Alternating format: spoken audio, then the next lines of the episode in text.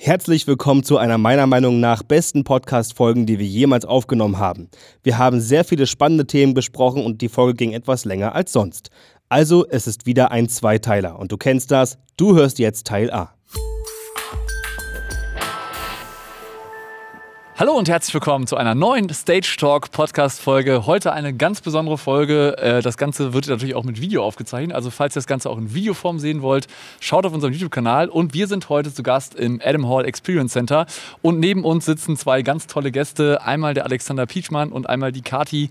Ähm, und die beiden erzählen uns heute ein bisschen was über Adam Hall. Nico, ich freue mich ja. mega. Ja, auf jeden Fall. Wir haben es lange vorgehabt. Vielen Dank, dass ihr dafür Zeit genommen habt und dass wir hier sein dürfen. Ja, danke, dass wir. Sehr gerne, herzlich willkommen. Also ja. super cool auf jeden Fall.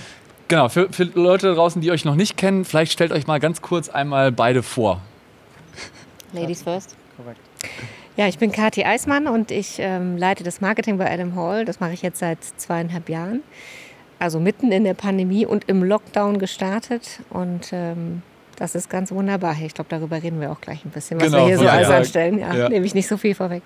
Genau, ja, ich bin Alexander Pietschmann für alle, die mich noch nicht kennen. Bin schon ein bisschen länger im Unternehmen, seit 2006. Und ja. ähm, um es dann so die Kurzversion ist, ich bin dann übers äh, Praktikum, Studium hier beendet, äh, dann hier reingeschlittert und ja, jetzt CEO hier geworden, vor zehn Jahren schon. Das ist schon eine ganz schön, ganz schön lange Zeit. Ist ein Werdegang, würde ich sagen. Genau, erstmal, äh, Adam Hall ist ja eine große Firma. Ähm, Alex, vielleicht kannst du erstmal ein bisschen erzählen, wie hat das eigentlich angefangen bei Adam Hall? Was war das erste Produkt? Erzähl mal so ein bisschen über die Entwicklung von, von den damals, Ursprung. den Ursprung von damals, bis wir jetzt hier heute quasi in diesem Experience Center stehen. Also wir haben jetzt nicht, also weiß nicht, wie lange die Leute dazu hören wollen, aber ich versuche es jetzt auch so kompakt wie möglich zu machen. Es gibt tatsächlich Adam Hall. Mhm. Also der Name ist jetzt nicht ausgedacht worden, damit wir möglichst weit oben in im Alphabet und in irgendwelchen Ansortierungen stehen. Irgendwelchen Ausstellerlisten Ausstellerlisten oben stehen, sondern tatsächlich gibt es Mr. Adam Hall, der hat ähm, schon in den frühen 70ern sich äh, damit beschäftigt, ähm, wie er ähm, ja, Geld verdienen kann. Warum? Weil er hatte, ist relativ früh Vater geworden, hatte einen ähm, ja, leider ein behindertes äh, Kind dann gehabt und musste sehr früh Verantwortung übernehmen. Und ähm, er kam, Musik war dann ein großes Thema, na klar, in, in den frühen 70ern, seine ganzen Freunde und äh, Kumpels haben Musik gemacht und er wollte halt dann doch irgendwie gucken, ob er das kombinieren kann. Mhm. Und hat dann, ähm, weil er auch mechanisch ähm, und, und ähm, ja, im Bereich äh, Metall sich irgendwie gut ausgekannt hat und seine Leidenschaft da hatte, äh, gepitcht für einen Auftrag für Orange Amps. Mhm. Ähm, und zwar Ecken und ähm, äh, ja, Beschläge dafür zu machen mhm. und hat den Auftrag bekommen tatsächlich. Und dann hat er die cool. Firma gegründet, noch von zu Hause aus. Äh, und hat dann angefangen, äh, so Zubehör oder solche Beschläge, um Dinge zu bauen. Und das ging dann über Lautsprecher weiter und so weiter. Und dann ist das immer ja. größer geworden. Und dann hat er äh, Dave Kirby getroffen, der Kunde war äh, mhm. bei ihm zu dem Zeitpunkt, äh, Ende der 70er. Und Dave Kirby, der 1980 die deutsche Firma den Ableger Adam Hall in Deutschland gegründet hat, war zu der Zeit in Deutschland Musiker in einer Band, die für die Amerikaner sehr viel gespielt haben auf den äh, Military Bases halt. Mhm. Ähm, und er war Bassist in der Band und hat sich so um den Technikteil auch gekümmert und ähm, hat dann da halt eingekauft und es haben aber immer mehr Leute gefragt, ey, wo hast du das Zeug her, wie äh, das Equipment oder diese äh, Zubehörartikel, wo kriegst du mhm. das immer alles her? Und das, ja, bei dem Holland. Und dann dachte er sich, okay, ich werde wahrscheinlich nicht ein Superstar am Bass, äh, also muss ich mir ein Business irgendwie gucken aufzubauen und ja. dann, äh, hat dann Adam Hall gefragt, ob er einen Ableger gründen darf in Deutschland. Hat das dann gemacht 1980. Da ist dann die deutsche mhm. Adam Hall GmbH entstanden. Mhm. Und dann wurden natürlich immer mehr Artikel dazu genommen. wir hatten auch mal Vertrieb, Vertriebsprodukte, mhm. haben aber immer hergestellt eigentlich im, im Bereich Metall. Und ähm, long story short, ähm, er war dann irgendwann erfolgreicher tatsächlich wie die Mutterfirma. Das heißt, erfolgreicher im Sinne von mehr äh, verkauft, größer mhm. geworden. Ja, und Adam Hall wollte dann irgendwann aus persönlichen Gründen auch raus aus der mhm. Firma. Und dann gab es sozusagen die Übernahme dann von den, von wieder zurück sozusagen der deutschen Firma, die mhm. englische dann übernommen. Ja, und dann wurde der Sitz auch hier verlegt, weil er die mhm. Liebe hier, seine Liebe mhm. gefunden hatte, auch hier und auch nicht cool. mehr zurück wollte nach England, der Dave Kirby. Mhm. Ähm, und ähm, ja, dann sind halt immer Marken dazugekommen. Markus Janel, mein Partner, der hat äh, äh, um die 2000 dann angefangen, sich mit dem Thema Sound noch mehr zu beschäftigen. Und es war am Anfang mehr opportunitätsgetrieben. Also ja, die Kunden haben irgendwie Bock bei uns zu kaufen. Was würden die denn noch kaufen? So. Mhm, verstehe. Aber ähm, das ging dann eine Zeit lang gut, aber ich sag mal so, ich habe dann, als ich 2006 reinkam, halt immer so irgendwelche blöden Fragen gestellt, halt so, ja, glaubst du denn, das funktioniert jetzt immer und so und ähm, ich, ich habe Wirtschaftsrecht studiert, also das ist so eine BWL-Jura-Mischung, die ist mhm. eigentlich jetzt erstmal relativ ähm, unspannend, habe aber während meines Studiums immer Partys organisiert. Mhm. Der um, richtige Weg quasi. Genau, um, um, um halt zu finanzieren, mein Studium zu finanzieren ja. halt. Und das war dann halt einfach Halle mieten, DJ aufbauen, ja. äh, halt Flyer verteilen, äh, illegal plakatieren in den Unis und sowas, was halt dann alles man so macht, um ja. dass Leute kommen. Und ja, und deswegen war da immer eine Leidenschaft da und ich hatte ja auch immer durch meinen Vater, mhm. äh, der in Adam Hall ähm, äh, seit 30 Jahren hier arbeitet als Außendienstmitarbeiter. Ach, Viele in Deutschland kennen ihn ja auch, äh, vielleicht auch ein paar, die den Podcast hören, ist einer der ältesten Außendienstmitarbeiter, die auch in unserer Branche noch so unterwegs sind. Mhm. Ja, ich kriege ich nicht geschimpft von ihm dann, dass ich das so, so sage. Ich glaube nicht. Aber ähm, nee, das war immer meine Verbindung zur Firma, wenn man sich jetzt fragt, warum ja. landet der Mensch jetzt da? Ähm, und er hat dann nur irgendwann zu mir gesagt, weil ich habe dann die Eventagentur gehabt, wir haben einen Nachtclub, hatte ich mhm. mal irgendwann in, in ähm, 2005 äh, noch aufgemacht in Frankfurt. Mhm. Also ich hatte sehr viel mit Events, äh, Konzerte organisiert ähm, und ähm, lauter solche Dinge. Und ähm, war eine verrückte Zeit, Arbeitszeiten aber beschissen. Ja, klar, kennt, ja. kennt viele von euch auch. Ähm, aber Nachtleben ist ja noch unzuverlässig. Also da passieren auch immer noch komische Sachen. Ja, mhm, und ja. Ähm, darauf kann man jetzt nicht so seine Zukunft bauen. Und das hat mein Vater halt auch mal zu mir gesagt, so, ey, red doch mal mit Dave. Ihr macht immer so tolle kreative Sachen. Du Mach auch, mal was Vernünftiges. Genau, ja, wie sich halt jede Eltern äh, irgendwie Gedanken machen und ähm, dann habe ich das Gespräch geführt. Ja. Und so bin ich dann in die Firma gekommen äh, und ähm, habe dann erstmal bei Markus mitgeholfen mhm. und ähm, dann hat Dave uns irgendwann 2011 angehauen und hat gesagt, ey, okay, ähm, ich habe keine Kids, ich will die Firma aber auch nicht verkaufen. Mhm. Mhm ich möchte eigentlich, dass ihr so mit dem Spirit weitermacht, wie wir halt mhm. bis dahin gelaufen sind. Und dann hat, hat er äh, Markus und mir angeboten, die Firma zu übernehmen. So, das war damals noch eine andere Größe mhm. der Firma. Das war. Aber schon ein cooles Angebot, muss man sagen. Ja. ja. War nicht billig auch, also das war nicht umsonst, aber ja, ähm, klar, klar, äh, ja. muss auch so sein nach so einer Lebensleistung. Das waren ja für ihn dann auch ähm, über 30 Jahre. Ähm, ja, und dann haben wir das halt äh, nochmal in die Hand genommen. Wir waren damals so 110, 120 Mitarbeiter so mhm. ungefähr. Das war schon viel. War, war schön, auch so ja. echt am Limit, was möglich war für uns, weil weder Markus noch ich hatten ähm, irgendwie eine große Rücklage oder sowas. Ja. Mhm. Und da muss man natürlich auch, ähm, ähm, und so geht es vielen, vielen Firmen, auch in unserer Branche, aber auch in Deutschland. Ja, gerade in der Branche fällt man nicht in den Geldtopf. Das ist ja, einfach so. Ja, genau, aber auch, auch diese Fragestellung, wie, wie übergebe ich meine Firma. Viele ja, Gründergenerationen aus den 70er, 80er Jahren, so wie Dave, ja, viele sind in unserer Branche, aber auch äh, in Deutschland, hm. die jetzt nicht genau wissen, wie sie es machen sollen. Also Gott sei Dank hat sich Dave mit dem Thema halt beschäftigt, hat für sich eine Lösung gefunden, hat auch jemand gefunden, der übernimmt. Das ist nicht einfach. Also man denkt sozusagen, also man, man hat halt auch echt Probleme, ähm, Leute zu finden, die das halt auch mhm. machen Das Vertrauen wollen. zu schenken ist ja eigentlich der größte Punkt. Ja. Also das habe ich selber mitbekommen. Das ist halt wie dein Baby. Genau, ne? ganz du genau. arbeitest jeden Tag für dein Baby und am Ende des Tages kannst du es halt sehr schwer los, nur loslassen. Genau. Und wenn du dann weißt, okay, ich gebe es jetzt in sichere Hände. Ja. In der Firma ist eine, ist eine Lösung, hast du halt auch Finanzierungsthemen, die, die Frage, klappt das alles ne, mit den Vorstellungen und so.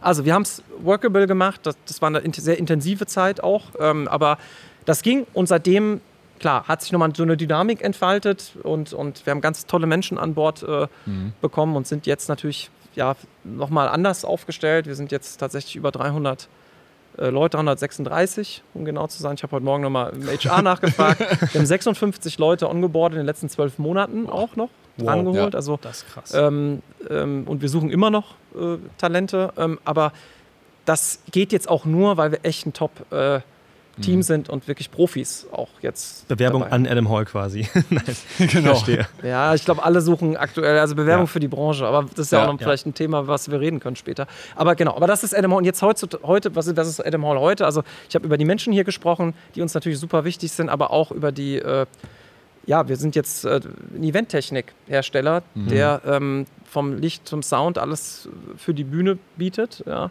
Den auch jeder und, irgendwie kennt tatsächlich. Und ähm, genau, ob es jetzt LD Systems ist, Cameo, Gravity und ähm, ja, vielleicht ähm, äh, kann Katin auch noch ein paar Worte darüber sagen, so, weil vieles auch jetzt so, was neu entsteht und, und wie Brands jetzt in Zukunft, wie wichtig sie für uns werden oder sind mhm. schon. Da hat sie auch ihren großen Anteil schon. Auch wenn es nur zweieinhalb Jahre waren, fühlt es sich auf jeden Fall länger an. Das glaub, also jeder hatte schon mal, das weiß ich, also jeder in der Branche hatte schon mal eine Palma die iBox in der Hand ja. und jeder hatte auch schon mal irgendwie eine, eine Dave, eine Maui gesehen. Ja, und Jeder- die Gravity-Stative, ne? Ja, ja, also, jeder ganz kennt- klassisch. alles wie in Filmen Cases zum Beispiel. verschickt. Genau. Ja, ja, ja, Also genau. das gibt's ja, genau. auch noch. Ja. Genau. Ja. Aber würde mich mal interessieren, wie du in die Firma gekommen bist. Wie ist, ist das bei dir entstanden? Ich meine, das ist, finde ich, auch mal sehr interessant, das mal zu erfahren Mhm. aus der Richtung. Also ich war in meinem Leben vor Adam Hall, äh, bin jetzt 44 und war dann die, ich kann sagen fast äh, 23 Jahre vorher, äh, davon 12 Jahre in der Musikbranche und habe mit 14 das erste Mal auf dem Flight Case gesessen und ähm, Gesund. wusste also genau Backstage auf einem Festival, weil ich die Brötchen für Künstler geschmiert habe. Das war so mein erster Job und Berührung mit Künstlern. Ich war nie Fan. Ich habe äh, zwar Stage Diving gemacht, aber nie als Fan, sondern immer, weil ich schon Backstage war, konnte ich von der Bühne easy ins Publikum springen. Gemacht. Aber ich Schade. fand das so faszinierend, was passiert da auf der Bühne und wieso kommt was aus der Gitarre raus und aus dem Mikrofon, wenn einer reinsingt. Und das hat mich schon immer fasziniert. Und so ging mein Weg durch die Musikbranche. Aber nicht in, in der Technik, sondern eher Von der äh, emotionalen Ebene. von der emotionalen, diesem, genau. Dieses das, Gefühl, ne? Wie wird auch Ja. die Musik groß oder ein Ja. Mhm. Produkt? Also was, warum kaufen das Leute am Ende? Das hat mich schon immer fasziniert. Und so ging mein Werdegang durch die Musikindustrie und äh, wo ich als A&R und Produktmanager für die großen Labels gearbeitet habe. Das war dann irgendwann nicht mehr so spaßig, als die Digitalisierung alles so ein bisschen Ja. veränderte und die dicken Elefanten in der Industrie nicht schnell genug waren, sich zu verändern. Mhm.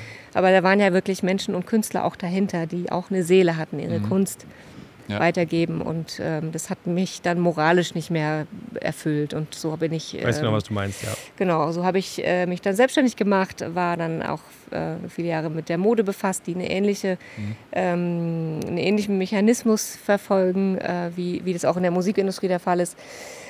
Und wenn man dann so in die 40er kommt, dann äh, ähm, will man irgendwann einen Hafen haben und nicht durch die ganzen Weltmeere segeln. Ja. Und ähm, irgendwann habe ich gelesen, dass Adam Hall eine neue Marketingleitung sucht. Und dann habe ich mich mit Adam Hall befasst. Und wie du gerade sagst, jeder kennt irgendwas von Adam Hall. Und ich habe mich aber gefragt, warum kennen eigentlich so wenige Adam Hall und, und eher die Marken. Und dann habe ich Brands, ja, genau. mich tatsächlich beworben, äh, initiativ mehr oder weniger, und, ähm, und mich erinnert, dass ich schon so früh mit 14, Mhm. Ja. jetzt kommt der Bogen, ähm, mit den Produkten ja irgendwie Ja. befasst habe und fand das total reizvoll, ähm, mitzuwirken, wie die Marken sich weiterentwickeln. Ja, mega cool. Ich muss da ganz kurz auch einwerfen. Also du sagst, jeder kennt Adam Hall, genau, das ist einfach genau das Ding. Ich habe in meinem Toolcase noch von meinem ganz ähm, ehemaligen Ausbilder, der lange, lange bei vielen Firmen gearbeitet hat, eine Palma, die iBox, die irgendwie 18 Jahre alt ist oder 15 Jahre, also uralt das Ding, Und noch richtig. funktioniert. Klar spielt die noch. Genau. Ja. Ich dachte, jetzt kommt ein Servicefall. nein, Ich habe die mit und könnte die bitte reparieren lassen. Er hat noch, er hat noch ah, er hat da ein, eingraviert, also sich, weil es seine private erste, die iBox auch war, die er hatte, also sie muss sie noch viel älter sein. Die, ich weiß nicht, wie lange es Palma schon gibt, aber Ja, sehr lange. Genau, ja, es das ist ist eine der ältesten Brands, die wir haben. super alt das Teil und es spielt einfach immer noch. Immer, immer die iBox braucht, hier, was ist Ja. das Teil? Ja, funktioniert, glaub mir. Ja. Mach Aber ran. Das ist der ähm, große Vorteil, analog versus digital. Ja. Da kann man lange drüber streiten, ist das analog jetzt nachhaltiger oder das Digitale, das dann nach zwei Jahren nicht mehr funktioniert und durch ein neues ersetzt. wird. Also Ich schmeiß lieber Kupfer, aber das ist Ja, ein anderes ja. Thema. Also ja, am Ja. Ende immer Dante ist schön, ich schmeiß lieber wirklich Kupfer, weil ich weiß, was durchgeht und was brummt, da weiß ich, Kabel oder Erde. Komm, neues, ja, guck, jetzt ich geht. Ja, das ist so am Ende so ja, meine. ja. Ja, und ähm, wir wollen noch mal so ein bisschen auf das Thema hier auch noch mal so ein bisschen die Entwicklung der Ver- Veranstaltungstechnikbranche, weil ihr natürlich auch einen sehr guten Blick darauf habt. Jetzt haben wir ja gerade quasi ein bisschen die Pandemie in Anführungszeichen hinter uns. Könnt ihr vielleicht mal so ein bisschen beschreiben, einer von euch beiden, wie so die Entwicklung der Veranstaltungsbranche durch die Pandemie, also wie es vorher war und was sich danach so ein bisschen da alles verändert hat. Also da hat- ist, ist ja viel Vor allem passiert. als Hersteller auch Genau, als wirklich. Hersteller Ja. auch. Ne? War natürlich, glaube ich, auch für, für jeden von den Herstellern eine schwere Zeit, glaube ich. Vielleicht könnt ihr da mal ein bisschen drüber reden, weil ich glaube, das interessiert auch nochmal die Leute auch, wie das aus der Herstellersicht ist. Genau, also am Anfang war es natürlich, alles hatten ja so einen eingeübten Turnus. Genau, Ne? Ich meine, ja. Wir als Adam Hall haben, haben halt vier Segmente, die wir bedienen. Wir haben natürlich die Rental- und Produktionsfirmen, die super, super wichtig sind für uns. Wir haben aber auch einen Retail-Markt noch, den wir bedienen. Ne? Wir haben einen Industriemarkt, also unsere Kabelbrücken sind Ja. auch viel in Produktion, auch die Defender-Kabelbrücken, aber natürlich auch in Industrie im Einsatz, aber auch, auch Hardware-Equipment. Und wir haben als viertes noch den Installations- oder Integrationssystemmarkt, äh, der noch so am jüngsten ist bei uns. So, und äh, da hat sich natürlich in allen Bereichen was geändert, aber vor allen Dingen in der in der Produktion, Mhm. natürlich in der Live-Produktion. Und äh, wir haben dann gesagt, wir können eigentlich in diesem eingeübten Raster nicht mehr weitermachen und haben ja relativ früh, Mhm. das gibt es auch noch irgendwo im, im Internet, diesen ähm, We Get Through This Together Talk Ja. äh, äh, organisiert. Und da kamen die Marketing-Leute ganz aufgemeint, wir können müssen aufhören zu werben. Das kann man ja auch keinem erklären. Was, das ist ja auch irgendwie ignorant, wenn wir Mhm. weiter werben. Auf der anderen Seite haben aber alle ja irgendwie ein Problem, ob es eine Messegesellschaft ist, Genau. ob es ein Medium ist, so Ja. wie ihr ja auch. Man hat Partnerschaften, man will auch füreinander da sein.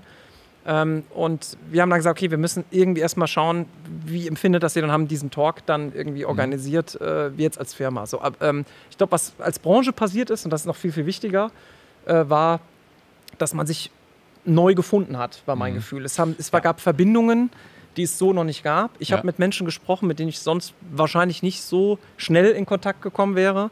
Und es hat sich eine Dynamik, gerade in Deutschland, ich hatte Mhm. jetzt so ein bisschen Blick auch überall hin, aber gerade in Deutschland waren wir relativ schnell, Mhm. äh, uns ähm, zu organisieren. Das da hat stimmt. sicherlich die Alarmstufe Rot ihren Anteil, Genau, einen ja. großen Anteil daran, oder der, die Night of Light, die am Anfang dazu dann geführt hat. Ähm, Mhm. Man hat dann aber auch schnell gemerkt, wir sind halt sehr romantisch unterwegs gewesen, mit wir beleuchten alles rot und dann Ja. ähm, Ja. wird Jetzt uns schon. geholfen und so. Und dann haben wir gemerkt, das interessiert eigentlich Ja. nicht wirklich jemand. Ja, ähm, ja. Im Gegenteil, dann gab es da noch, oh, das war schön, da wurde irgendwie beleuchtet und so. Da, Ja. also so ein bisschen zu optimistisch. Ambiente-Beleuchtung so ein Ja, bisschen. ja. Aber was dann was bewirkt hat, war, als wir dann wirklich auch Zahlen zusammen be Ja. bekommen haben, damit dann auch mit einem Selbstbewusstsein und mit einer klaren Botschaft auch äh, sehr verantwortungsvoll, fand ich auch in der Zeit und sehr gut von vielen Leuten gemacht, äh, ähm, mit einer klaren politischen Forderung auch angetreten sind. Und da wurde aktiv äh, für die Branche sehr, sehr viel getan, von sehr, sehr vielen Leuten. Ähm, und äh, wenn es nicht diese Arbeit nicht gemacht worden wäre, gäbe es viele Firmen nicht mehr, die entweder diesen Podcast jetzt hören oder ähm, äh, ihre Firma oder die nicht hören, weil sie so viel zu tun haben jetzt aktuell. So, also das ähm, ist wichtig und das sollten wir auch unbedingt, das wäre mein Appell, auch beibehalten. Ähm, zumindest das Gute daran, wie wir uns dann jetzt organisieren und wer und wie wo uns vertritt. Aber wir müssen dieses Momentum unbedingt beibehalten, dass wir als Branche äh, mit einer Stimme sprechen können. Weil durch diese Vielseitigkeit ist einfach ähm, äh, äh, ist sonst schwer äh, durchzudringen. Und wir haben jetzt neue Themen auch und, und solche Sachen. Und, aber das habe ich gespürt, das hat sich ähm, verändert, dass Künstler auch, hoffentlich behalten sie es bei, mehr Wertschätzung haben für ihre Crews, was früher vielleicht selbstverständlich war. Das kann man nochmal, bis seid ihr näher dran, aber das wäre mein, mein Wunsch auch so, dass das, dass, dass Ja. ja, viele Touren können aktuell Definitiv. Viele Touren können aktuell nicht ähm, äh, gespielt werden, weil es nicht genug Crews oder Material oder Till weil man Lindemann, beides Beispiel. zusammenkommt. Gab es einen Artikel auf Wacken. Till Lindemann konnte nicht die Tour fahren oder äh, auf Wacken auftreten, Ja, ähm, weil er keine Crew hatte. Genau. Es gab keine Leute, er- es gab keine, keine Fachleute, denen er vertrauen konnte, die irgendwie im Umkreis waren. Deswegen musste Ja. er absagen und das war nicht nur er. Also die Wertschätzung generell, und ich glaube, das ist so eine gesellschaftliche Thematik für Jobs, die man nicht sieht jeden Tag Ja. oder Leute, die Berufe machen, Ja. ähm, die man so als selbstverständlich nimmt. Und das Mhm. ein Teil hat diese Aufmerksamkeit bekommen, weil man gemerkt hat, wie wichtig manche Dinge sind in so einer, in einer schwierigen Zeit. Ja. Aber manche Dinge sind immer noch nicht äh, ordentlich bezahlt und ordentlich ähm, sichtbar. Ähm, und das äh, ist auch so ein bisschen unsere Branche gewesen. Deswegen sind wir auch in Probleme geschlittert. Bei allem Hilf, Hilfe rufen haben wir auch viel Scheiße selber verursacht. Mhm. Also, dass so viele Leute dann abgehauen sind, Ja. Ähm, liegt nicht nur daran, dass lange die äh, Politik keine Perspektive gegeben hat, ne, sondern das lag auch daran, dass in so einer Krise, egal wo sie jetzt herkommt, ob von der Pandemie oder so, immer das Brennglas auf das geht, was eh schon scheiße war. Mhm. Und da haben wir einfach äh, auch Themen in der Branche noch vor der Brust, was Vergessen Arbeitszeiten viele. betrifft und so weiter. Stimmt. Ich denke auch, dass die, äh, das ist so eine Gesundung vielleicht, um es mal positiv zu wenden. Ähm, Es hat zu einer mm, besseren Wertschöpfung geführt, wenngleich wir ja eine Schreckensspirale haben, weil die äh, das Sourcing, äh, Material, alles wird im Moment so teuer, dann äh, möchte man natürlich die Crews auch noch so bezahlen, was ihre Arbeit wirklich wert ist. Die Tagessätze für einen 16-Stunden-Job, die waren bei 300 Euro äh, und weniger manchmal. Ja. Ich erinnere das auf Tour, was, was die Crews bekommen haben, ist erschreckend. Also das es war eine riesen Unverhältnismäßigkeit. Äh, aber die Schreckensspirale geht eben weiter, weil we- wenn wir die Situation jetzt haben, es gibt keine Crews mehr, denen die Künstler oder die Produktionsschaffenden vertrauen können, Ähm, generell sind die Produktionen teurer geworden. Es führt zu einem teureren Ticket-Veranstaltungspreis, egal ob Conferencing, Messe Ja. oder dann muss trotzdem noch jemand kommen. Da der wundern sich ja auch viele, warum es teurer wird. Genau. Genau. Ist ja gerade aufeinander passiert. Ja. Ja, genau. Wurde weniger Und verkauft. wenn man jetzt mal schaut, was ist jetzt sozusagen durch die Pandemie, die Frage war ja auch, was jetzt vor der Pandemie, also ich glaube, da waren viele Themen, die verdeckt waren. Es wird Ja. immer weiter gemacht, Genau, weil ja. es irgendwie ging. Und dann ist das Ding irgendwann übergelaufen Ja. jetzt. Und jetzt ist so dieses Brennglas auf diesen Problemen, die, ein paar, die wir jetzt gerade beschrieben haben. Aber dann gibt es natürlich neue Dinge, die entstanden sind. Ne, was hat sich in der Branche geändert? Es gibt diese Hybridformate, also eigentlich mehr Technik. Ja. Würde ich erstmal Ja, ja. sagen, erstmal mehr Technik-Einsatz. Ja, also du brauchst genau. eigentlich erstmal mehr Leute oder brauchst kompet mehr Kompetenzen. Du brauchst mehr Mindspace. Viel mehr. Weil das Und einfach es so wird- viel es- parallel Videoregien und keine Genau, Ahnung, ja, was genau, alles. ja. Ausleuchtung muss Ja. perfekter sein, teilweise noch dann, was da verlangt wird. Ne? Also das sind ja eigentlich zwei Regiestränge, die dann teilweise an Abenden laufen, wenn man es gut Mhm. macht. Ne? Das kreuzt sich unglaublich viel, habe ich das Gefühl. Also, was ihr beide angesprochen habt, ähm, am Ende haben mehrere Dinge zur Heilung beigetragen, aber mehrere Dinge darf man nicht vergessen. Klar, dass, wir, dass auch viel Müll passiert ist, dass man auch teilweise auch, ich sag's mal auf Deutsch, das Maul zu groß aufgemacht hat. Das ist auch passiert, ja, auf diesen, auf manchen Demos, manche, manche ähm, ja, Wortwendungen, sag ich mal. Es Um ist ja auch nicht an allem die. Politik schuld gewesen. Nee, genau. Genau. So ist es nämlich. Genau. Und das darf man halt nicht vergessen. Was auf jeden Fall das dazu geführt hat, ist einmal dieses ähm, Thema, dass man halt viel mehr parallel macht. Also wir als, ich sag mal, oder ich als ja, Veranstaltungstechniker, Tontechniker, habe jetzt viel mehr mit TV zu tun. Ich habe viel öfter eine Kamera in der Hand gehabt, gesehen, ein Videomischpult. Also wie viel Black Magic ich gesehen habe im letzten Jahr, es ist ja wirklich unglaublich. Also alles an Video. Und ich habe gemerkt, dass unglaublich viele Firmen, sei es Dry Hire, sei es äh, Only Full Service, auch viel enger im Kontakt mit Herstellern sind. Das war vorher auch nicht der Fall. Das hat ja auch ein gutes Beispiel am Ende. Ne? Aber Ja. ähm, weißt du, von wem ich rede als Beispiel? So, und das, das, das, auch wenn es schon länger in dem Fall ist, ist es bei vielen Firmen gerade erst entstanden, dass man sich da gegenseitig stützt, dass man zum Beispiel auch mal so Deals kriegt, okay, wir kriegen äh, Material und äh, dürfen es sozusagen in einem, in einem Zeitraum von einem halben Jahr abzahlen, damit wir erstmal wieder Jobs machen können. Und beide haben was vom Kuchen, weil die konnten was verkaufen und die konnten wieder Jobs damit machen. Also ich finde, dass da auch wieder viel entstanden ist, dass man wieder voneinander profitieren kann. Und einige haben sie leider verspielt, indem sie halt teilweise auch den Mund zu weit aufgemacht haben und ähm, haben es dann leider nicht geschafft. Manche haben es auch ohne eigene Schuld nicht geschafft, muss man ganz klar sagen. Also ich kenne auch viele Kollegen, die konvertiert sind, die machen jetzt, ähm, das ist mein Lieblingsbeispiel, Klima- und Kältetechnik. Ne? Ja. Ähm, und verdienen damit einen Haufen Asche, mussten aber der Branche am Ende den Rücken kehren. Aber es hat auch wieder Platz gemacht für die, die halt noch da sind. Das ist immer ein Für und Wider. Ne? Das ist immer ganz schwer zu ja, betrachten. gut, das ist jetzt die Aufgabe. Und wenn du jetzt schaust, was, was sozusagen, was heißt das jetzt also aus Herstellersicht nochmal, was hat sich jetzt auch für uns verändert? Ja.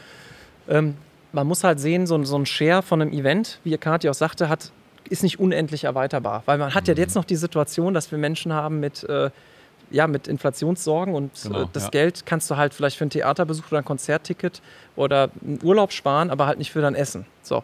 Das heißt also, wir, haben, wir müssen gucken, wie wir mit den Budgets umkommen und wir können auch Ticketpreise nicht unendlich ähm, erhöhen Ja. oder Preise, für, um, um äh, Freizeitunterhaltung zu haben. Somit muss sozusagen der Share, den wir da haben, und wenn wir sagen, wir wollen die Menschen ordentlich bezahlen, muss man auch die Materialfrage stellen. Dann kann man Ja. nicht immer mehr, immer größer und immer teurere Dinge produzieren, auch einen nicht als Punkt machen Hersteller. irgendwann. Ja. Ja. Es ist nicht automatisch eine Innovation, wenn ich immer hellere Lampen mache. Ja. Weil wenn man die Menschen fragt auf einem Festival oder auf einem Konzert, was hast du da mitgenommen? Kann manchmal sogar als sage ich vielleicht was Schlechtes, aber es kann manchmal viel weniger Material, viel effektiver und emotionaler sein, als immer, immer mehr. Hauptsache, ich mache geile Bilder, geile und es sieht immer noch spektakulärer aus. Und da müssen wir noch viel lernen, weil die Lichtdichte auf den Bühnen ist teilweise jetzt schon mir zu hoch. Ich weiß gar nicht mehr, wo das noch hinführen soll. Äh, es ist weder nachhaltig, das Zeug muss hintransportiert werden und und und, kommen wir vielleicht später auch nochmal Ja. dazu. Aber das meine ich, also wir müssen den Share von Material, wir müssen als Hersteller gute Lösungen, die lange halten, einen guten ROI haben und möglichst flexibel einsetzbar sind für viele Jobs. Das ist, was wir gelernt haben in der Zeit. Wir müssen äh, kleinere, es wird wahrscheinlich am kleineren Ende, an beiden Enden größer werden. Man kann wahrscheinlich das nicht verhindern, diese spektakulären Dinge, Ja. wo unglaubliche Stars und Feuerwerk und medial, weil da auch unglaubliche viele Brands dahinter sind, also andere Brands äh, aus anderen Segmenten, die da Werbung machen wollen. Aber auch regional wird immer wichtiger, also kleiner. Ja. Es wird draußen wichtiger wie drinnen generell. Das sind so Grundlinien, die ich glaube, es wird mobiler. Alles wird Ja. ein bisschen mobiler werden müssen. Wir müssen uns viel über Transport Gedanken machen in der Zukunft. Das sind jetzt erstmal so Leitlinien, die wir in der Pandemie äh, gelernt haben, wie Menschen sich zukünftig Unterhaltung auch vorstellen, in welchen Formaten. Und da glaube ich halt, dass am in der Community, also im kleinen, im regionalen Meer stattfinden wird und an den Enden, also an beiden Enden. Ne? Ja, ja. Kleiner und viel, viel größer. Ja. Ähm, und ähm, das ist so ein Learning, was wir als Hersteller einfach auch haben. Ja. Na, dazu noch zwei Dinge, die mir genau darauf einfallen. Nummer eins, weil du sagst, die Ticketpreise sind immer teurer. Ich finde, damit steigt auch bei den Zuschauern die Erwartung, Ja. die meistens nicht übertroffen wird, weil eben genau einfach nur alles teurer wird oder halt viel mehr Lampen, aber am Ende ist es am Ende auch nicht besser. Ähm, Leute sind weniger motiviert, das Geld dafür auszugeben, um zu ihren Lieblingskünstlern zu kommen. Und man darf nicht vergessen, nicht, jeder, nicht jedem geht es finanziell sehr gut. Das ist so. Viele haben nicht viel Geld oder kommen aus schwierigen Familien und wollen einfach mal ihren Lieblingskünstler sehen und können das nicht, weil die Karte 150 Euro kostet. Ja. Das funktioniert nicht. Und Thema Nachhaltigkeit ist so ein Ding, ähm, bin, ich, bin ich voll bei dir aus folgendem Grund. Damals war es so, man hatte gefühlt nur Paar 64. Man hatte 6er Bars, hatte eine 6er Bar 6 Kilowatt. Uff. Da gab es Lackerkabel, Dimmerkästen und Halleluja. Powerlock. Genau, genau. Powerlock und so viel Strom, wie es geht. Und es gab damals natürlich auch nicht so viel Strom so, so zu, im Verhältnis zu heute. Und man hat das, versucht, das meiste rauszuholen. Jetzt sagt man, ja, Moment mal, aber meine LED-Moving Heads, meine LED-Bars und alles Ja. sowas, das ist ja LEDs, das verbraucht viel weniger Strom. Ja, ja, Moment, aber das verleitet ja viel mehr dazu, den gleichen Strom, den ich habe, zu nutzen und hängt einfach das Dreifache an Lampen rein. Ja. Das Da hast, entsteht du, da dadurch. hast du halt keinen Strom gespart durch. Und Genau. Das ist halt, du, brauchst, Ja. du hast das gleiche, nur in LED-Variante. Und ich sag mal, die LEDs werden ja heutzutage auch immer heller und immer stärker. Das heißt, am Ende bist du wahrscheinlich genau von dem gleichen Stromverbrauch. Die wollen auch Strom haben. H64. Genau. Ja. Ja. Ja. Das, ist, das ist, äh, sehe ich auch so. Ich bin auch immer wieder überrascht. Wir waren jetzt unabhängig voneinander am Wochenende bei, ich glaube, einer der größten Shows, die wir derzeit in der Welt haben, Ed Sheeran. Mhm. Drei Abende hintereinander, ausverkauftes Stadion, A 58.000, glaube ich. Das ist absurd. Was da hängt an Technik. Ja. Ähm, und das kann ich gar nicht mehr nachvollziehen. Das kann auch das menschliche Auge, wir sind aus der Branche, wir sehen das, aber Ja. ein Normalo kann das nicht mehr wahrnehmen. Und Mhm. also ein normaler Besucher kann nicht verstehen, der sieht einen, einen, einen, einen bunten, ähm, ein wahnsinniges, wie soll ich sagen, ein super Zirkus an Licht und, und Ja. äh, AV-Installationen, äh, die zum Glück den Künstler näher an ihn ranbringen, ja? auch noch in der Mitte, Mitte von so einem Stadion, aber was das bedeutet an Nicht-Nachhaltigkeit und an Stromverbrauch und äh, Materialverbrauch äh, und auch das einhergehen noch dieser Anspruch von vielen Lichtdesignern, bei Akustik ist es ja nicht so der Fall, immer wieder was Neues zu machen, äh, was man noch nie gesehen hat, bezwingt uns als Hersteller häufig in diese Situation, wir können nicht zweimal das Gleiche erfinden oder das, Ja. das nächste Produkt ein bisschen heller machen oder weißer, damit dann ein bisschen Unterschied. Aber der, den, den wir mit dieser Magie erreichen wollen, der sieht das nicht. Der nimmt das nicht wahr, weil der wird, ich bin sicher, die wenigsten Festivalbesucher oder Ed Sheeran-Besucher sagen, boah, das Licht war so geil. Ja. Die werden eher sagen, das war so schön, ich habe so geweint und im Regen getanzt und ein Wunder, dass die Technik da nicht irgendwie explodiert ist bei Ja, dem voll, Regen. stimmt. Ist Ja? echt ein Punkt. Das ist ein Punkt. Und Ja. Also wir denken eigentlich da Das nicht vom, Maß- vom, vom Besucher. Nee. Und da müssten eigentlich Forschung, also ich weiß, Ja, dass da ein paar Leute stimmt. sich Gedanken machen drüber, über diese Lichtdichte und was macht eigentlich eine Show, äh, was, also was macht diese Magie aus? Was ist das? Das, da muss eigentlich viel Ja. mehr äh, geforscht Eigentlich die Musik. und, und, und Eigentlich. ja, die So. Musik. Aber was ist sozusagen am ist Ende diese. Kombina Kombination? Also kann man das messen? Kann man, kann man einen Rückschluss ziehen? Das wären mal Ja. spannende Fragen auch in der Zukunft, wo man Ja. sagen könnte, wo ist sozusagen, wo wird es dann ähm, nicht mehr äh, magisch? Ja. Ne? Und kann man das irgendwie messen? Heute wird die Welt mit Datenpunkten überall vermessen, mit allem drum und dran. Und da sind wir eigentlich noch gar nicht so weit als Branche. Oder jemand, der es hört, kannst du ja gerne schicken oder so. Wollte sagen, kann gerne einen Kommentar super schreiben. gerne, ja. Also wo sozusagen gibt es Forschung, die sozusagen dieses, diesen Auftritt, ein Bühnenbild, Die eine. Show irgendwie rate, also misst und einen Rückschluss ziehen kann, wie der Mensch sich fühlt und was lag das dann, ne? Der Reizüberflutungsindex Genau. quasi. Ja, Ja, genau. genau, so ein bisschen Ja. auf dem Mist Oder wäre das. auf der Bühne, ich weiß glaube, ja, Ja. genau. Bei Ja, oder, oder Moving Heads pro Quadratmeter, oder? wie äh, ja, ja, sowas. Oder bei Rammstein fühlt man das ja auch. Da gibt es doch eine Komponente mehr, weil man durch die Hitze der, der ja. Feuerwerk noch aufgeheizt Ja, die auch in die Luft ne? schießen, das Und ist das auch- riecht. Also da hat man alle Sinne olfaktorisch bedient. Ja. Aber es ist ja irgendwann gut. Also irgendwann, es bleibt geil, auch wenn es eins also weniger wir, will. Genau, wir stellen fest, die Pandemie hat das Bewusstsein geschärft, nochmal, dass wir irgendwie was ändern müssen halt, ne? Weil du sagtest ja, Ja. eingangs, was hat das so? Genau, ja. Und ich glaube, da sind wir auch schon direkt bei unserem nächsten Thema Nachhaltigkeit. Das können wir natürlich Ja. in dem Zusammenhang auch direkt mit erwähnen. Ich glaube auch, Du hattest ja auch schon auf der Pro-leitenden Talk äh, in diesem, war das Green, Green, Green Forum, wie hieß das nochmal? Green äh, Event Tech Green, Day. Green Event. Tech, ne? Genau. da, da Ja. haben wir auch schon über das, habt ihr auch schon über das Thema Nachhaltigkeit gesprochen und ich glaube, das ist halt sowohl auf Herstellerseite als auch auf Veranstaltungsseite viel wichtiger, dass man da einfach äh, entsprechend nachhaltig unterwegs ist, sei es ähm, die, nicht die Einwegbecher zu nehmen, äh, sei es den Stromverbrauch zu reduzieren, sei es äh, die Müllberge irgendwie kleiner zu machen und so. Und Nico, da hast du ja auch ein sehr, sehr gutes Beispiel noch von deinen diversen Festivalbesuchen, wo du quasi als Techniker warst. Da hat es ja auch manchmal graut. Wobei es gibt auch das eine, die Ja. eine Seite, ich sag mal zum Beispiel auf Wacken war es so, da haben, äh, waren die Besucher sehr äh, nachhaltig unterwegs, weil sie auch ihren ganzen Müll wieder mitgenommen haben. Bei anderen Festivals war das dann wahrscheinlich eher nicht so. Ne? Das ist aber tatsächlich, ja. ich habe aber krass gemerkt, das ist aber wirklich so ein, so ein Publikumsding. Also, ähm, Jetzt bin ich kein, gespannt. kein Front, Ja, äh, kein Front, aber wir haben wirklich festgestellt, nicht nur, nicht nur Techniker, sondern auch die ganzen Sekus und die Veranstalter selbst, dass jetzt von den Festivals, die ich bek- mitbekommen habe, dass die ganzen ähm, ähm, die ganzen Metal-Gäste waren eigentlich die saubersten tatsächlich. Also die, wo immer gesagt wird, die haben lange Haare und Kutten. Nee, das waren die freundlichsten Gäste, die ich je erlebt habe. Und die, also wirklich die, auch, hey, kann ich, kamen so auf mich zu. Ich weiß, was ist denn jetzt? Hey, kann ich dir was helfen? hey, was? So, das andere Beispiel haben wir vorhin besprochen. Ähm, so, so ein bisschen. Ja. Und ähm, da, da lag nicht viel Müll rum. Also ein Festival mit, mit 30.000 Leuten und da war so, ja, klar, mal kaputtes Zelt und äh, wollte es wieder wissen, aber nach, ich will keinen Namen nennen, nach anderen Festivals sah es nicht so aus. Da lag alles rum, unfassbar viel Müll.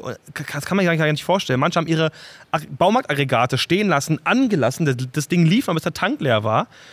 Also das ist kein Witz. Und dann, dann verstehe ich nicht, warum es schon mittlerweile Revolutionen gibt, auch für Festivals, dass man zum Beispiel eine große, eine große ähm, Powerbank nimmt, also ein riesenfahrender LKW, gibt es ja mittlerweile auch aus, aus Plastikbatterien, die vollwertig recycelbar sind. Das gibt es mittlerweile. Du brauchst kein Lithium-Ionen mehr mit riesen Solarkoffern und hast du nicht gesehen. Und da lassen sie halt tausende Dieselaggregate laufen, durch die ganze Nacht auch, auch wenn da gerade nichts dran hängt und die Notfallbeleuchtung mit einer USV geschützt ist, mit einem Akku. Ich brauche dann keinen Diesel mitlaufen lassen. Nein, der rödelt die ganze Nacht durch. Und das sind Sachen, die hab ich, das habe ich nicht verstanden. Das muss ich mal Also kurz wenn man sich den, den Fußabdruck, ähm, ähm, also das Thema ist ja, die, die Grundfrage ist ja, wie gehen wir als Branche Ja. mit dem Thema um? ja. Genau. Und wir müssen ja unseren Beitrag leisten. Und die Frage ist Absolut. ja auch immer so ein bisschen, was mitschwingt. Kathi hat es ja gerade gesagt, ja, Edge, ja, muss man sich jetzt schlecht fühlen, wenn man auf so einem Event war? Oder, oder, oder also könnte ja so ein Gefühl Ja. sein. Oder ähm, also was ist unser Beitrag davon? Und ich glaube, jeder, jedes Event ist dann gut, wenn es einen positiven, ähm, so würde ich Nachhaltigkeit erstmal definieren, in positiven eine Bilanz hat auf die Gesellschaft. Mhm. So, da, das fasst viel mehr mit ein, als hat es jetzt CO2 ausgestoßen. Weil wenn wir uns in dieser Diskussion reinbegeben, können wir ja erstmal nur verlieren, weil wir, es ist ja grundsätzlich so, wenn sich Menschen in der Menge, über die wir jetzt hier sprechen, irgendwo hin bewegen, Ja, werden Genau. ungefähr, da gehen die Forschung so ein bisschen, äh, bisschen auseinander, aber es ist der Großteil ist Mobilität. Es Ja. ist Mobilität der Menschen erstmal, aber auch des Equipments. Ja. Man geht so aus von 60, 70 Prozent. Es kommt natürlich jetzt drauf an, äh, ne, ist das, äh, also wie viele Menschen und was für ein Format. Beim Festival ist es ein bisschen mehr noch, weil noch mehr dahin gekarrt wird. Da ist noch mehr Mobilität. Dafür hast du dann noch Müll und solche Sachen dann. Also, aber nehmen wir mal an, 70 Prozent ist Mobilität. So, das heißt, was für den Veranstalter jetzt, der muss sich das Thema Reisemanagement Gedanken machen, wie reisen Menschen an. Ne, also viel früher schon anfangen äh, zu sagen, okay, können wir irgendwie die Bahn mehr nutzen? Können wir Gru- Reisegruppen bilden? Busse, Bahn, Fahrrad? Präferieren wir Fahrrad über, äh, über andere Dinge und so weiter? Also das Thema Mobilität, aber auch für unser Equipment heißt natürlich Gewicht des Equipments, ne, wie viel wird da rangekarrt? Manchmal kommen ja, Ja. komplettes Equipment aus dem Ausland ran. Ja. Kann man sich sozusagen regional eher die Sachen zumieten. Da muss dann aber auch, müssen alle ein bisschen flexibler sein, weil damit Es muss nicht genau die Lampe sein. Genau, genau genau sagen. und so dann nicht dann weiter. so, oh, im Rider steht jetzt das drin. Und da kommen wir genau, dann wieder ja. sozusagen zu dem Punkt, merkt das der Besucher tatsächlich oder ist das eine Behauptung von jemand, äh, der sagt, ja, ja, das ist mir jetzt wichtig äh, in dem Moment. Aber das sind so Fragestellungen, wenn man dann guckt, 5% Verbrauch im Schnitt ist Strom ungefähr. Bei so, so, da, wo wir uns jetzt direkt als Hersteller abspielen können. Und da müssen wir natürlich gucken, unsere Effizienz, also unsere ähm, Energieeffizienz und so weiter besser zu machen. Aber ich denke, äh, um das Thema jetzt nochmal Festival abzuschließen, was können Events leisten? Und ich glaube, da ist unsere Chance jetzt. Wir müssen sozusagen als Branche ähm, äh, das cool machen.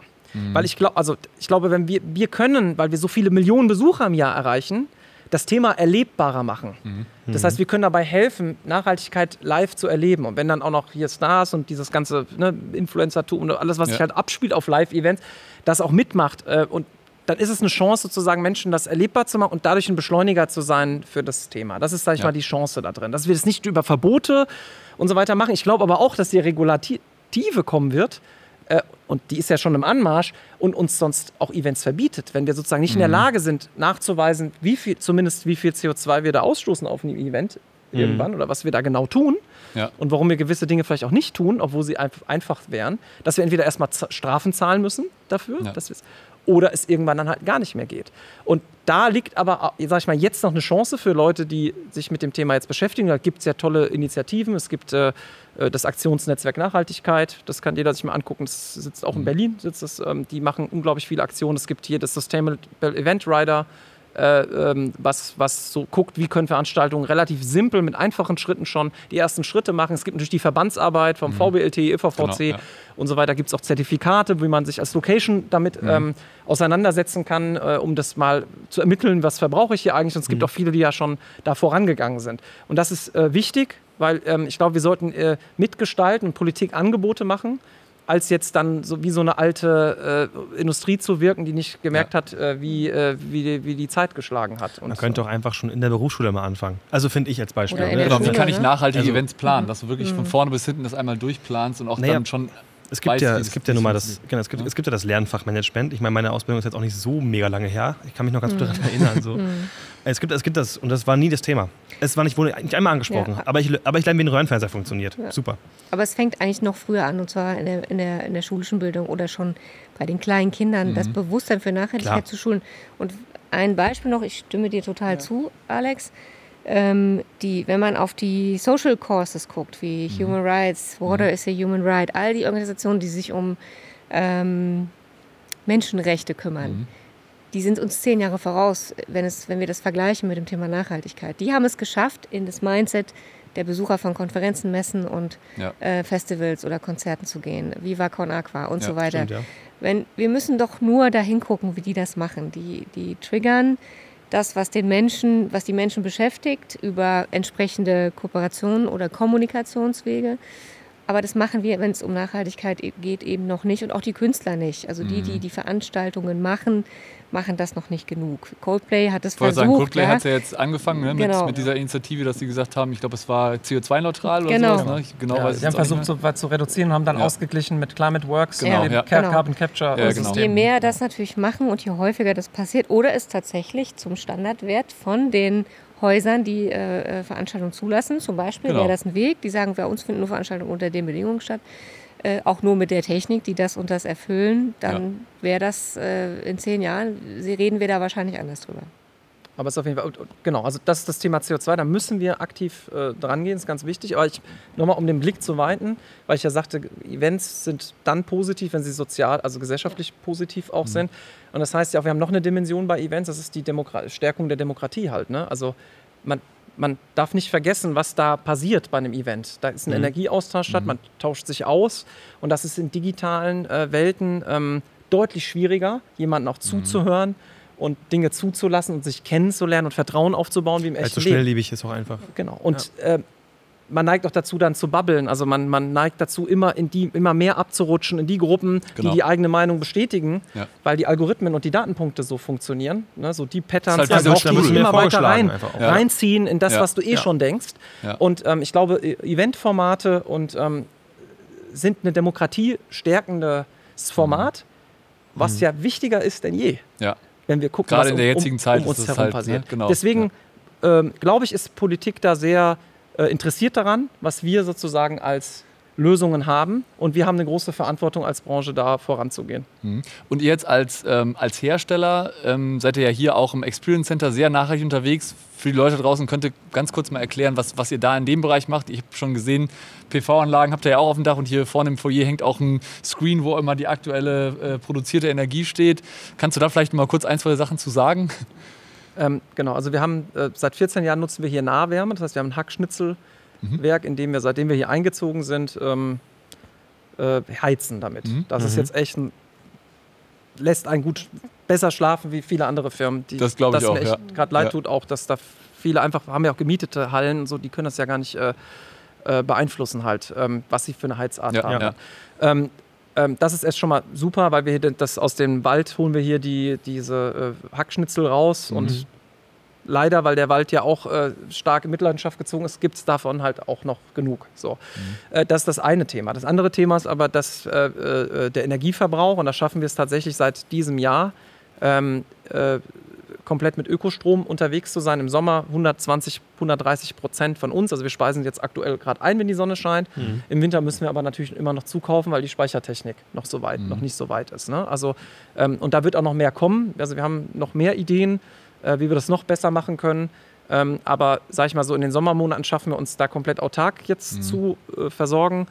Ähm, also bilanziell und im Winter müssen wir aber auch, weil die Sonne halt einfach noch nicht so scheint und die Speichertechnik auch noch nicht so weit ist. Ja. Und da gucken wir uns auch Themen an wie Wasserstoff jetzt schon, Wasserstoffspeicherung, also die Elektrolyse, äh, Brennstoffzellen, was auch eine Antwort eventuell wäre auf Nikos, dein vorhin dein Thema äh, Dieselgeneratoren und so weiter. Also ich Genau, glaube, da ja. ist im Wasserstoffbereich äh, äh, einiges ähm, äh, im Kommen. Ja, die Herstellung ist noch so ein Problem, genau. aber ich ja. muss das Ding halt auch natürlich Wasserstoff auch spalten mit Genau. Ökoenergie, sonst hab, tue ich mich, tue mich ein bisschen so in die Tasche, so Kohlestrom ins Elektroauto halt. Ne? Ja, genau. Ja, am Ende ist es ja so. Ja. Genau, also da muss man halt, aber da, das wären halt so Themen, wenn wir sozusagen Überschuss produzieren im Sommer Mhm. als Firma, könnten wir ja dann sozusagen für den Winter uns äh, Genau, einen eigenen Speicher, einen Speicher aufbauen, anlegen und das ne? mit Batterien ist es momentan so, die Te also wir sind ja gerade aktuell auch in Planungen drin, äh, schaffen wir eine Eigenverbrauchsoptimierung, das heißt, wir könnten zum Beispiel die Gerätschaften im Lager dann, wenn es dunkel wird, abends länger benutzen, Mhm. ja, oder morgens eher benutzen dann, je nachdem, wann wir es brauchen, aber das war's. Ja. Und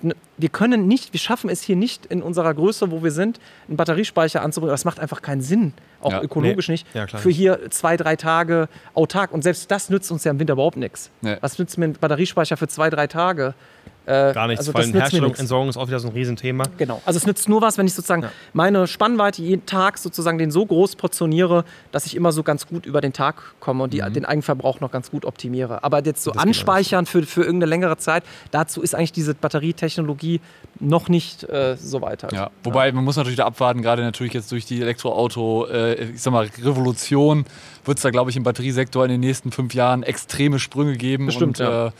Wer weiß, wie es dann in fünf oder zehn Jahren aussieht. Ich glaube, dann kann man da schon eher drüber sprechen. Oder natürlich, wie du sagtest, mit Wasserstoffspeichern das Ganze dann irgendwie abfedern. Vielleicht noch zwei Themen nochmal, wie, wie gehen wir noch um? Reparatur Mhm. ist für uns extrem ein wichtiges Thema. Das heißt also, ähm, die Reparaturfähigkeit, das ist sozusagen, Mhm. es geht schon los, dass wir gucken, dass die Produkte halt auch wirklich einfacher zu Mhm. reparieren sind. Äh, und die Ersatzteilvorrätigkeit. Also da kriegen Kunden bei uns hier, die vielleicht schon Erfahrungen damit gemacht haben, sehr, sehr lange für viele Artikel äh, noch ähm, Ersatzteile. Also wir haben über zehn Jahre teilweise die Ersatzteile halten wir vor. Und ich glaube, das sind halt so praktische Themen, wie man auch mit dem Thema Nachhaltigkeit umgehen Ja. kann. Jetzt mal abgesehen von CO2. Aber ich sage euch auch ganz ehrlich, ich habe schon auch einen Horror äh, vor dem Thema Lieferkette. Weil Ja. wie jeder weiß, stellen wir auch viel in äh, Asien her, viel Elektronik. Selbst die Leute, die in Deutschland äh, Dinge hier zusammenschrauben, brauchen Chips und Elektronik Ja. auch woanders her. Ja? Also die, die Fertigungstiefe sind vielleicht unterschiedlich, aber alle haben ein ähnliches Problem. Ja. Äh, wie kriege ich die äh, äh, Lieferkette, also sogenannte Scope 3 Emissionen, das sind die, die halt hinter uns entstehen und nicht das, was wir direkt, was ich immer gerade jetzt geredet habe, Scope 1, alles, was ich selber beeinflussen kann. Das kann ich Ja. hier alles super äh, äh, CO2-optimiert machen. Aber wenn ich sozusagen meine Produktion und alles weglager irgendwo hin und mich dann nicht mehr interessiert, was da los ist, lüge ich mir eigentlich in die Tasche. Und das Mhm. ist halt eine Riesenaufgabe, nicht nur für uns jetzt als Hersteller, für die ganze Welt. Aber wir Eine müssen halt Aufklärung generell für die auffangen, anfangen damit. Äh, und das werden wir jetzt auch tun. Also wir fangen jetzt an, CO2-Bilanzierung äh, bei uns anzufangen, auch für diese Scope 3, was unglaublich aufwendig ist, weil man ja erstmal wissen muss, was entsteht denn bei einer Pulverbeschichtung von so einem Stativ oder Ja. Mikrofon oder, oder bei einer Fertigung oder bei einer ne, Holzverarbeitung und so weiter. Haben wir auch schon gesehen, gerade beim Pulvern, was, was der Ofen für Energie braucht, damit das eben auch gehärtet wird und so weiter. Ich meine, ich glaube, schon, dass er da auch einer der, der Firmen seid, die sich da schon ziemlich früh mit beschäftigt hat. Viele fangen ja, also, oder haben noch nicht mal angefangen, sich darüber Gedanken zu machen, finde ich schon mal sehr gesund. Und du hast einen Punkt gesagt, ähm, den ich sehr cool, cool finde, dass er das so offen kommuniziert und dass er das auch so baut, dass ihr eben Geräte herstellt, die auch reparabel sind. Das ist für Ja. mich ein, ein Riesenpunkt, weil ich habe in der Ausbildung auch sehr lange in, unser- in unserer Werkstatt gearbeitet und habe alte Technics-Plattenspieler repariert, die guten 1210er. Und ähm, sehr viel wert Ja, Alex aktuell, kennt glaub die. ich. Ja, ja, sehr auch. viel wert auch aktuell, weil die wert. auch nicht liefern können. Ja, und, äh, aber das, das ist was, was Spannendes, was du sagst. Es gibt ja kaum noch Leute, die das können. Weil Ja, ja, das unsere stimmt. Denke so Mentalität kaputt wegschmeißen, kaputt neu. so, ne? Amazon Ja, genau. neu. Und unser Bestreben ist, so viel wie möglich wieder zurückzubringen zum Kunden und dem Ja. User sein Lieblingsteil auch wieder äh, in, im Gebrauch zu bringen. Darf man eigentlich so eine Zahl nennen, äh, wie viel wir da im letzten Jahr im Customer Service Wenn du die parat hast. ich hab die. Ich, hab, ich glaube, das waren äh, 400.000 ähm, Reparaturen, die wir gemacht haben. Ja, oder Queues waren es, Ja, Service Queues, genau. glaube ich, waren es. Das war ist nicht nur Reparaturen, Zahl. es waren nicht Das ist ja 400.000 schon- Sachen kaputt. Genau. Aber Nee, nee, es war jetzt- nicht es Queues. Es waren Queues, also Anf- das sind alle möglichen Service-Anfragen für da, irgendwelche Sachen. auch ja. telefonisch, ne? Aber Ja. unser Customer Service bearbeitet im, im letzten Jahr 400.000 Anfragen. Wahnsinn. Viele sind dann auch ihre Läger durchgegangen. Also wir haben das direkt gemerkt. Wir hatten die meisten Requests, Ever, Service ja. Requests hatten wir im April 2020. Wahrscheinlich Die als je jeder. Ja, wir hatten Zeit, ne? Mussten wir ja, ja. weil alle, alle Produktionsfirmen Ja. Waren, ähm, äh, ja, konnten Corona-bedingt nicht arbeiten und die haben dann äh, durchgeguckt, haben gesagt, so, Ja. jetzt gucken wir mal durch. Was haben Und wir- da kam genau. Berge von, und wir dachten, Moment mal, äh, wir dachten auch, es wird, also, wir haben ja auch Instrumente wie Kurzarbeit nutzen müssen, wenn unsere Kunden Ja. natürlich nicht äh, so viel, und dann kamen aber Berge von Reparaturen und dann haben wir die Leute wieder zurückgeholt und dann wir müssen jetzt reparieren. Halt. Aber ich, ich habe auch im Lager so eine Ecke, also einen Haken mit defekte Kabel und dann so ein, und das, das ich zwei Jahre nicht angefasst, weil man kommt nicht dazu, es ist kaputt. Genau, und das- das ja. mache ich irgendwann. Hm, wann ist denn irgendwann? Ja, und das So. war dann halt in, im Dann April viele war 2020 dann dann. Ja. irgendwann. Ja, aber das sind wirklich so Sachen, ich muss es kurz mal für die Zuhörer im Detail einfach erzählen. Es gibt zum Beispiel auch einen Hersteller, kennt jeder, baut braunes Holz und da gibt es auch Endstufen zu. Und ähm, vier Kanal-Endstufen, ja, und da ist jeder, jeder Endstufenzug wirklich eine Steckkarte. Aber es ist leider keine Steckkarte. Es ist ein, ich glaube, 60 Verbindungen, die sind festgelötet. Das ist, und das ist Absicht. Das heißt, du musst das Ding einchecken, weil es gibt so ein Spezialgerät, womit du alle 60 Kontakte gleichzeitig aus dem Not wieder lösen kannst, dass du es nicht selber abziehen kannst und reparieren kannst. Und es gibt viele Hersteller, die mit Absicht sogar Fallen einbauen, dass du das Gerät nicht selber reparieren kannst oder dass es auch nicht, dass, das, dass selbst der Service sagt, nee, Reparatur ist zu teuer, kauf neu. Ja. Ja. Und das ist eine Wegwerfgesellschaft. Ja. Und es gibt da viel zu viele Marken, die das noch äh, machen. Ne, Eine haben wir darüber gesprochen, fängt mit B an. Ähm, und das ist, das finde ich sowas von asozial irgendwo Ja. auch einfach, weil Ja. gerade was du sagst, wenn es Ja. auch so Herzensstücke sind. Na, ich habe gerade zum Beispiel, ich habe einen 40 Jahre alten Verstärker von Technics. Ich kann mich von dem nicht trennen. Ja, es ist Nein. auch nicht nötig. Also die, Will ich auch es ist nicht. ja auch nicht Spielt er nötig. Genau. Das ist aber etwas, was die Gesellschaft vergessen hat. Also ich glaube, Total. dass ähm, gerade, also das, das wir, wir, ich glaube, wir sind deshalb auch so erfolgreich, weil wir diesen Service haben und die Kunden das, die, die User das so schätzen und wissen, die helfen mir. Ich muss kein neues kaufen. Solange das geht, äh, helfen die mir mit einem Tipp, mit einer Ja. Reparatur oder einem Ersatzteil, äh, ne? Ersatzteil, Ja, die wir auch haben. Ja. Aber solange wir sie haben, machen wir das Ja. äh, und die Lieferketten damit Aber ich bin trotzdem nicht zufrieden, muss ich auch sagen. Mir schreiben immer noch Kunden, zum Glück schreiben sie mir das auch und jeder ist auch eingeladen dazu, das zu tun, ähm, dass irgendwas tausendmal verpackt ist bei uns. Da sind Mhm. überall Handbücher drin. Wir liefern dann teilweise immer noch, also es gab halt diese Handbuchpflicht auch eine Zeit lang noch. Mhm. Jetzt kann man das anders machen, aber das war bis vor ein paar Jahren noch Pflicht, Mhm. auch ein Handbuch beizulegen. Das ging nicht, das war ein anderes Gesetz, sozusagen, dass der Mhm. User direkt lesen muss auch. Man kann Ja. nicht sagen, nur digital QR-Code und, Ja, und guck ja. dir online an, was los ist. Das ist jetzt anders geworden, Mhm. aber das waren teilweise, haben das